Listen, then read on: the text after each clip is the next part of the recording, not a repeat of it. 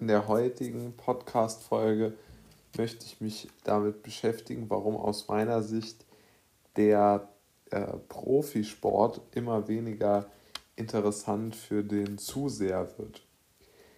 Wenn man sich ja viel mit äh, der ähm, sagen wir mal, Popularität von verschiedenen Dingen befasst, dann erkennt man doch schnell, dass der Profisport den Menschen auf der einen Seite immer wichtiger geworden ist, also hat ja enormes Wachstum, insbesondere der, der Fußball in Deutschland oder in Europa, in der Welt. Aber ich glaube äh, persönlich daran, dass es nicht so weitergeht und ähm, der, der Profisport an Interesse für die Öffentlichkeit oder die Öffentlichkeit besser gesagt Interesse am Profisport verlieren wird. Zuerst einmal gibt es natürlich eine enorme ähm, politische und wirtschaftliche Motivation ähm, äh, im Profisport, insbesondere jetzt mal im Fußball. Ja, also es werden verschiedene ähm, politische Botschaften immer wieder auf den Trikots ausgesendet. Es gibt äh, beispielsweise bei der EM gab es diese ähm, ähm, Kniefallgeschichten äh, oder, oder Kniegeschichten für dieses Black Lives Matter. Möchte ich gar nicht bewerten, ob das gut oder schlecht ist, aber ich glaube, dass es dem Fußball ganz generell nicht gut tut, wenn er sich politisch engagiert. Das Zweite, was ich kritisieren würde, ist, dass es keine Identifikation mehr mit einem Verein gibt, schon gar nicht mit einem lokalen Verein, sondern es werden einzelne Stars herausgepickt. Auch eine interessante Entwicklung. Früher war man ja Fan von einem Fußballverein, heute ist man Fan von einem Fußballspieler. Ja. Und die Vereine verhalten sich ja auch so.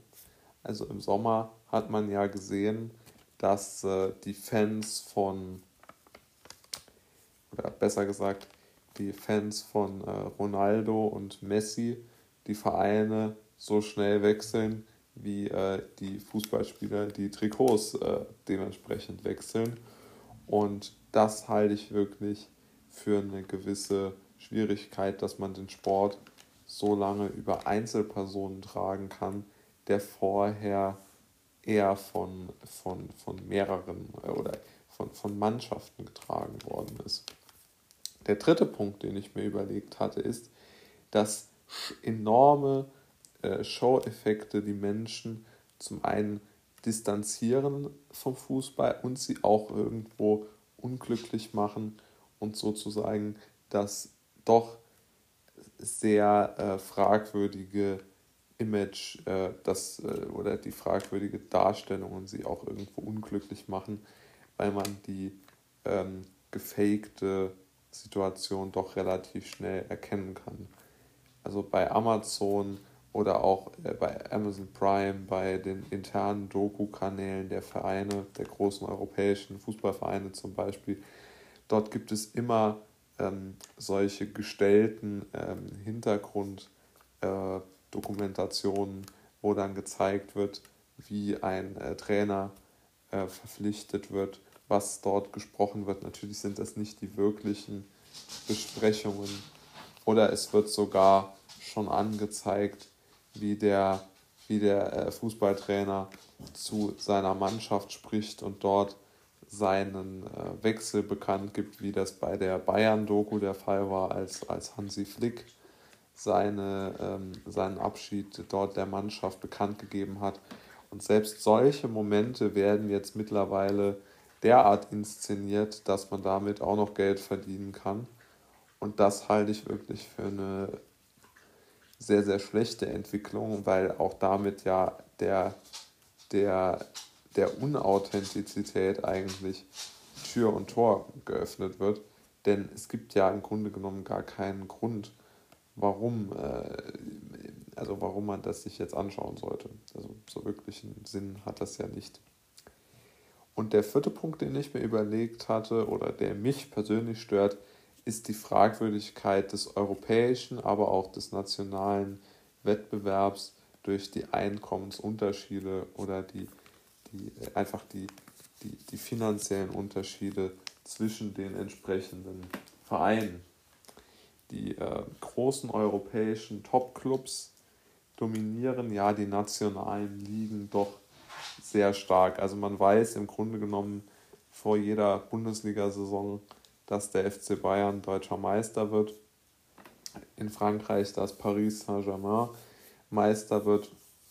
Ähm, die einzige spannende verbliebene Liga ist noch ähm, England, aber auch dort äh, ist es sicherlich so, dass, äh, dass, es, dass die Vereine, die die Meisterschaft gewinnen können, riesige Geldmengen einfach äh, bewegen, die aus sehr, äh, also wir mal so, die sicherlich äh, nicht unbedingt äh, vergleichbar sind mit den Geldmengen, die äh, der, der durchschnittliche englische Premier League-Verein äh, bewegt. Also auch hier sind die, sind die Vereine, die die Meisterschaft gewinnen können, nicht dadurch äh, qualifiziert, wenn sie ein gutes Scouting betreiben oder genau den, den, den, den, richtigen, äh, den richtigen Spielstil wählen, sondern einzig und allein deshalb, weil sie das meiste Geld dann dementsprechend ausgeben können. Und um das Ganze mal zusammenzufassen, ich war immer sehr großer äh, Fußballfan und habe auch die, insbesondere die, die internationalen Spiele, die, die Champions League-Spiele sehr, sehr gerne geschaut, mit, mit großer Begeisterung. Aber irgendwo habe ich dort meine, meine Begeisterung verloren. Und ich glaube, das liegt auch daran, dass man mit zunehmendem Alter immer mehr Gefühl für wirtschaftliche Zusammenhänge und für die daraus resultierenden Chancenungleichheiten bekommt. Und ich glaube, dass deshalb sich in Zukunft sehr viele junge Menschen, die jetzt sehr fußballaffin sind und insbesondere wie die auf diese Einzelspieler ähm, dementsprechend fokussiert sind und das 150-Euro-Trikot kaufen, ähm, die werden, glaube ich, sich von dem Verein oder von dem Produkt Fußball distanzieren, wenn sie sozusagen ein, ein besseres Gefühl für diese Wirtschaftlichkeit äh, entwickelt haben. Das wäre meine Prognose. In der heutigen Podcast-Folge möchte ich mich damit beschäftigen, warum aus meiner Sicht der äh, Profisport immer weniger interessant für den Zuseher wird. Wenn man sich ja viel mit äh, der äh, sagen wir mal, Popularität von verschiedenen Dingen befasst, dann erkennt man doch schnell, dass der Profisport den Menschen auf der einen Seite immer wichtiger geworden ist, also hat ja enormes Wachstum, insbesondere der, der Fußball in Deutschland oder in Europa, in der Welt, aber ich glaube äh, persönlich daran, dass es nicht so weitergeht und ähm, der, der Profisport an Interesse für die Öffentlichkeit oder die Öffentlichkeit, besser gesagt, Interesse am Profisport verlieren wird. Zuerst einmal gibt es natürlich eine enorme ähm, politische und wirtschaftliche Motivation ähm, äh, im Profisport, insbesondere jetzt mal im Fußball. Ja, also es werden verschiedene ähm, politische Botschaften immer wieder auf den Trikots ausgesendet. Es gibt äh, beispielsweise bei der EM gab es diese ähm, ähm, Kniefallgeschichten äh, oder, oder Knie Geschichten für dieses Black Lives Matter. Möchte ich gar nicht bewerten, ob das gut oder schlecht ist, aber ich glaube, dass es dem Fußball ganz generell nicht gut tut, wenn er sich politisch engagiert.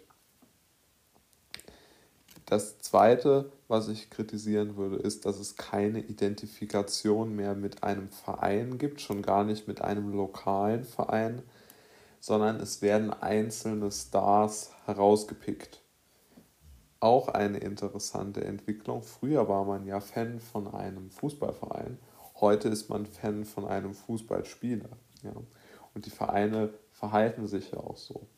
Also im Sommer hat man ja gesehen, dass äh, die Fans von, oder besser gesagt, die Fans von äh, Ronaldo und Messi die Vereine so schnell wechseln, wie äh, die Fußballspieler die Trikots äh, dementsprechend wechseln. Und das halte ich wirklich für eine gewisse Schwierigkeit, dass man den Sport so lange über Einzelpersonen tragen kann, der vorher eher von, von, von mehreren äh, oder von, von Mannschaften getragen worden ist. Der dritte Punkt, den ich mir überlegt hatte, ist, dass enorme äh, Show-Effekte die Menschen zum einen distanzieren vom Fußball und sie auch irgendwo unglücklich machen und sozusagen das doch sehr äh, fragwürdige Image äh, das, äh, oder die fragwürdige Darstellung und sie auch irgendwo unglücklich machen, weil man die ähm, gefakte Situation doch relativ schnell erkennen kann. Also bei Amazon oder auch äh, bei Amazon Prime, bei den internen Doku-Kanälen der Vereine, der großen europäischen Fußballvereine zum Beispiel, dort gibt es immer ähm, solche gestellten ähm, Hintergrunddokumentationen, äh, wo dann gezeigt wird, wie ein äh, Trainer äh, verpflichtet wird, was dort gesprochen wird. Natürlich sind das nicht die wirklichen Besprechungen oder es wird sogar schon angezeigt, wie der, wie der äh, Fußballtrainer zu seiner Mannschaft spricht und dort seinen äh, Wechsel bekannt gibt, wie das bei der Bayern-Doku der Fall war, als, als Hansi Flick seine, ähm, seinen Abschied dort der Mannschaft bekannt gegeben hat. Und selbst solche Momente werden jetzt mittlerweile derart inszeniert, dass man damit auch noch Geld verdienen kann. Und das halte ich wirklich für eine sehr, sehr schlechte Entwicklung, weil auch damit ja der, der, der Unauthentizität eigentlich Tür und Tor geöffnet wird. Denn es gibt ja im Grunde genommen gar keinen Grund, warum, äh, also warum man das sich jetzt anschauen sollte. Also so wirklich einen Sinn hat das ja nicht. Und der vierte Punkt, den ich mir überlegt hatte oder der mich persönlich stört, ist die Fragwürdigkeit des europäischen, aber auch des nationalen Wettbewerbs durch die Einkommensunterschiede oder die, die einfach die, die, die finanziellen Unterschiede zwischen den entsprechenden Vereinen. Die äh, großen europäischen Top-Clubs dominieren ja die nationalen Ligen doch sehr stark. Also man weiß im Grunde genommen vor jeder Bundesliga-Saison, dass der FC Bayern deutscher Meister wird. In Frankreich, dass Paris Saint-Germain Meister wird. Ähm, die einzige spannende verbliebene Liga ist noch ähm, England, aber auch dort äh, ist es sicherlich so, dass, äh, dass, es, dass die Vereine, die die Meisterschaft gewinnen können, riesige Geldmengen einfach äh, bewegen, die aus sehr äh, also wir mal so, die sicherlich äh, nicht unbedingt äh, vergleichbar sind mit den Geldmengen, die äh, der, der durchschnittliche englische Premier League-Verein äh, bewegt. Also auch hier sind die, sind die Vereine, die die Meisterschaft gewinnen können, nicht dadurch äh, qualifiziert, wenn sie ein gutes Scouting betreiben oder genau den, den den, den, richtigen, äh, den richtigen Spielstil wählen, sondern einzig und allein deshalb, weil sie das meiste Geld dann dementsprechend ausgeben können. Und um das Ganze mal zusammenzufassen, ich war immer sehr großer äh, Fußballfan und habe auch die, insbesondere die, die internationalen Spiele, die, die Champions League-Spiele sehr, sehr gerne geschaut, mit, mit großer Begeisterung. Aber irgendwo habe ich dort meine, meine Begeisterung verloren. Und ich glaube, das liegt auch daran, dass man mit zunehmendem Alter immer mehr Gefühl für wirtschaftliche Zusammenhänge und für die daraus resultierenden Chancenungleichheiten bekommt. Und ich glaube, dass deshalb sich in Zukunft sehr viele junge Menschen, die jetzt sehr fußballaffin sind und insbesondere die, die auf diese Einzelspieler ähm, dementsprechend fokussiert sind und das 150-Euro-Trikot kaufen, ähm, die werden, glaube ich, sich von dem Verein oder von dem Produkt Fußball distanzieren, wenn sie sozusagen ein, ein besseres Gefühl für diese Wirtschaftlichkeit äh, entwickelt haben. Das wäre meine Prognose.